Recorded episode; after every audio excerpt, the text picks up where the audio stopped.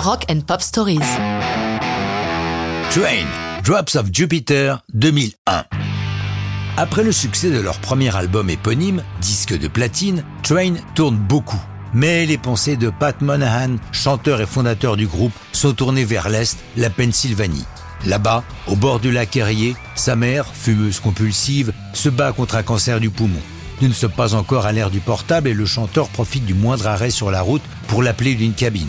En même temps, le groupe travaille sur les chansons qui vont constituer leur deuxième album si important. Columbia, leur label, les presse pour qu'ils contiennent au moins un tube. En décembre 98, Madame Monahan s'éteint. Pat retourne quelques jours dans la maison de son enfance. Un matin, il se réveille avec dans la tête les mots Back in the Atmosphere. Partant de là, il entame l'écriture de Drops of Jupiter en exutoire de son chagrin. Il l'expliquera beaucoup plus tard lors d'une interview. Je cite la perte de la personne la plus importante de ma vie était un poids terrible. Et j'ai eu cette pensée.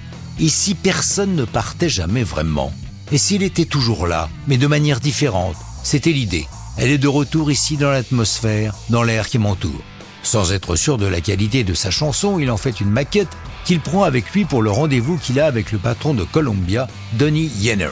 Celui-ci l'écoute et l'adore, disant à Pat que cette chanson lui vaudra sans doute un Grammy Award. Il presse le groupe de l'enregistrer rapidement pour l'album qui est très avancé, et le titre est tellement poétique qu'il va devenir celui de l'album.